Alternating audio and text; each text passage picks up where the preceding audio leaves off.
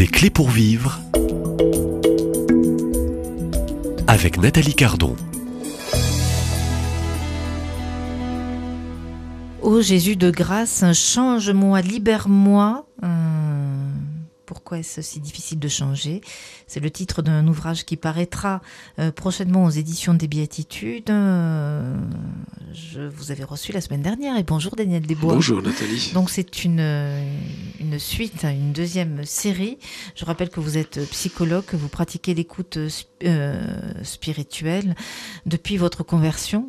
Donc il y a peu plus de 30 ans, c'était en 92. Euh, vous travaillez sur l'articulation entre croissance psychique et expérience euh, spirituelle. Euh, donc à ce jour, vous recevez encore des personnes en consultation. vous avez aussi de nombreux témoignages. Peut-être que nous pourrions euh, réaliser donc euh, ce premier épisode de cette deuxième série des clés pour vivre. Donc ce sont bien des clés pour vivre euh, dans sa vie de tous les jours au quotidien, dans sa vie psychologique aussi. trouver cet équilibre, cette justesse, et puis trouver les bonnes clés pour harmoniser cette vie psychique et cette vie spirituelle. Et vous nous donnerez un peu plus tard dans la semaine quelques clés. Alors un exemple, alors parmi de nombreux exemples que vous citiez hors antenne. Euh, il y a aussi l'exemple de cette personne que vous avez accompagnée dans le passé, euh, pour qui euh, la vie était un perpétuel combat. Alors, qu'est-ce qui s'est passé pour qu'une telle personne puisse dire que, au fond, la vie était, je dirais, un combat de tous les instants bah, C'est-à-dire qu'en fait, dans les émissions précédentes, je disais que Déjà dès, la petite enfance, la personne, l'enfant, pose des décisions pour pouvoir faire avec le milieu dans lequel il vit, le milieu familial. Donc en principe, quand, quand il est un peu en difficulté parce qu'il n'arrive pas à avoir l'amour total qu'il demande, il pose par défense, il pose une décision. Et là, c'est une, c'est une personne qui, euh, en cours de, l'échange comme ça, de l'entretien, elle, me dit... Euh, dans la vie, euh, il, faut, il faut se battre, sinon tu crèves. Ah bon, je demandais, mais il y a longtemps vous, pensez ça? Elle me dit, ben voilà, oui, depuis toute petite, en fin de compte. Parce que c'est quand même fort, quoi. Pour pouvoir vivre, il faut se battre, sinon tu meurs, quoi. Eh bien, je lui demande, mais qu'est-ce qui s'est passé? On a déroulé un petit peu le film comme ça. Et puis, euh, s'est rendu compte que quand elle était petite, elle a été, au moment de la naissance, elle a été sous, euh, euh, dans, une couveuse. Donc, elle a été séparée de la maman pendant un certain, certain moment. Puis, elle était presque violette à un moment parce qu'ils ont, il y a eu un problème et les, les infirmières ne n'ont pas vu de suite. Ils sont arrivés, ils l'ont, ils l'ont rattrapé, mais vraiment d'un fil. Donc, la gamine, déjà, elle a commencé à se battre. Pour vivre. Hein. Pour vivre. Mais bon, l'enfant, elle le fait, euh, c'est pas dans la raison, là. Elle se bat pour vivre, pour respirer, pour etc. Donc ils l'ont rattrapée. Et elle a été considérée par sa maman comme une personne, une enfant fragile.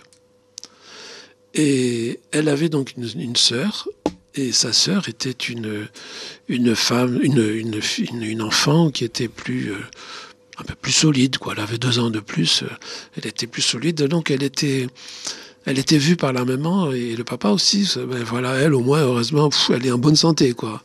Et l'autre, c'est la personne fragile. Et eh ben, elle a posé euh, une croyance.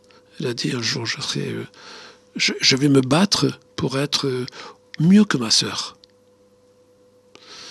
Et elle a amorcé comme ça, mais c'est une, voilà, une croyance, une décision qu'elle a prise.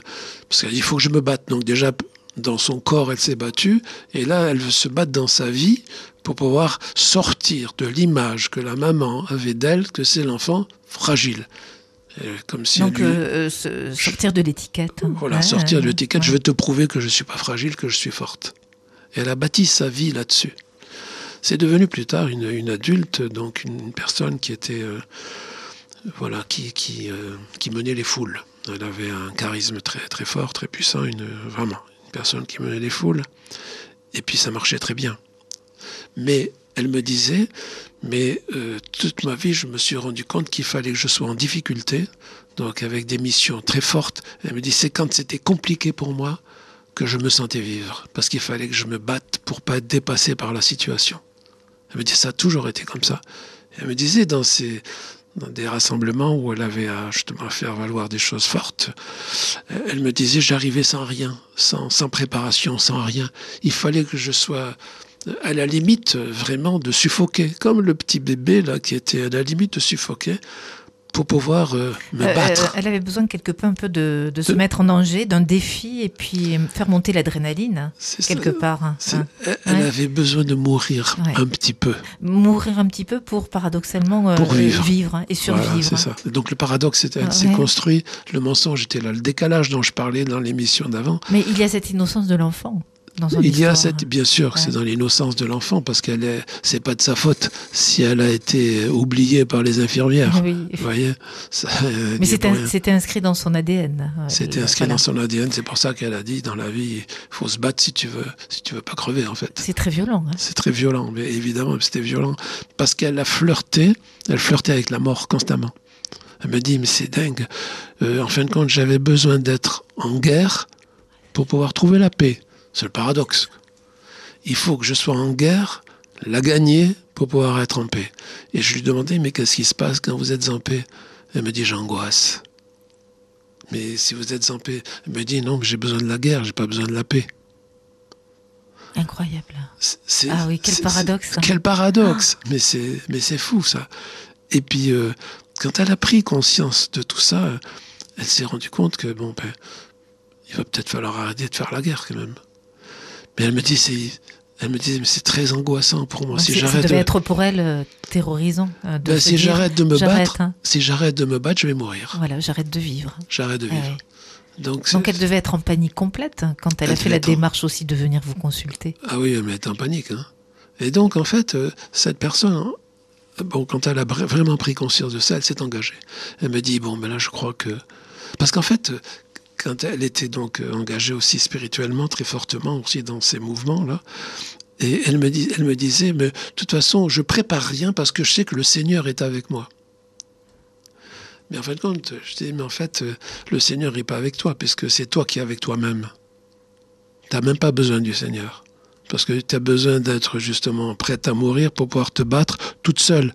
Parce que si le Seigneur il te disait mais arrête de te battre, tu l'écouterais pas, quoi, en fait. Vous voyez euh, ce, paradoxe a été très fort. Et donc, elle s'est engagée justement à arrêter la guerre. Elle a traversé l'angoisse. Il fallait qu'elle traverse l'angoisse. Il fallait qu'elle meure psychiquement, spirituellement, qu'elle meure pour que la grâce enfin puisse passer. Elle me dit, c'est seulement maintenant que je commence à faire l'expérience de Dieu. Vous vous rendez compte? Il a fallu des années pour ça. Et puis quand elle été dans, dans, la, joie, dans le bonheur, on pourrait dire, mais ça y est, elle est sauvée. Attention, parce que c'est quand elle était à genoux, quand elle était vraiment tellement mal, quand elle était à genoux, qu'elle a pu recevoir la grâce. Le problème de ce genre de personne-là, c'est que une fois qu'elle est, euh, euh, disons, qu'elle retrouve la grâce, la force, elle peut repartir encore pour faire la guerre. Oui, c'est le pas. Donc c'est presque un scénario qui, C'est sans qui fin, se quoi. poursuit. C'est sans fin. C'est une histoire Donc, sans fin. Et c'est là Et c'est un jour sans fin. Et voilà, mais Eh c'est oui. c'est là qu'il y a le combat spirituel.